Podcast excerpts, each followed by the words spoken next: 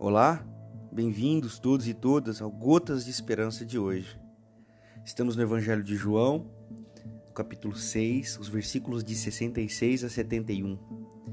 Depois disso, muitos discípulos o abandonaram. Não queriam mais nenhuma ligação com ele. Então Jesus deu aos doze a mesma oportunidade. Vocês também não querem me abandonar? Pedro respondeu: Senhor, para onde iríamos? Só o Senhor tem as palavras de vida verdadeira, de vida eterna. Já decidimos segui-lo, de fato, e acreditamos que és o Santo de Deus. Jesus respondeu: Eu não escolhi vocês, os doze? Mesmo assim, um de vocês é o diabo. Ele se referia a Judas, o filho de Simão Iscariotes. Esse, esse homem é um dos doze. Já estava se preparando para traí-lo. É interessante porque nesse sentido de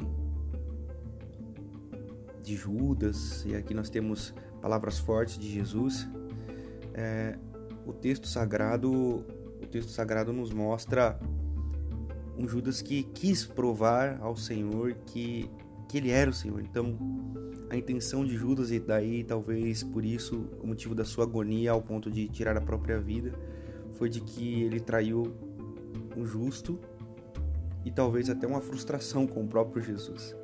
Mas aqui nós temos uma perspectiva muito interessante da tal pedagogia de Jesus. A pedagogia de Jesus era muito simples. Vocês querem ouvir? Fiquem. Se não quer, podem ir embora. Não precisa ficar. Porque ninguém precisa seguir a Jesus por conveniência. Jesus está dizendo assim: não me sigam por conveniência.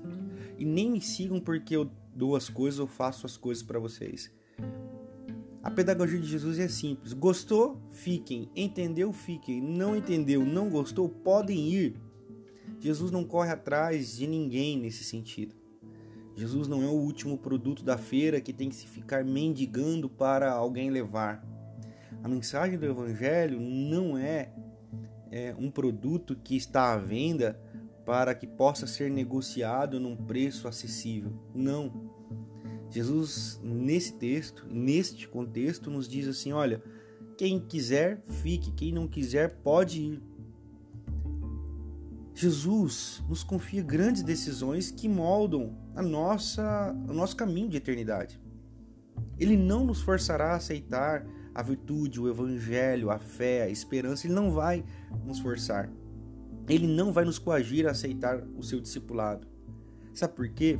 Porque segui-lo deve ser um ato de profunda liberdade e de profundo desejo. E aqui nesse texto nós podemos encontrar as palavras de Pedro dizendo assim: Nós não temos para onde ir, porque só o Senhor tem as palavras de vida eterna. E o meu convite, o convite na realidade do Evangelho para mim e para você no dia de hoje é: nós precisamos dizer as mesmas palavras de Pedro. Nós não temos para onde ir senão para o Senhor. E neste movimento de querer ir, de querer estar, o Senhor nos acolhe nos abraça. Nesse movimento de querer estar na presença do Senhor, Ele não nos rejeita.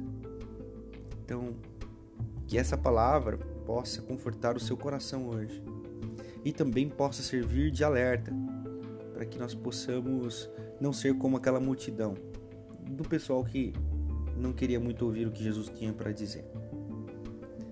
Que Deus te abençoe. Se você gostou, compartilhe essa mensagem com alguém. Edifique o coração de alguém. Leve essa gota de esperança para o coração de alguém.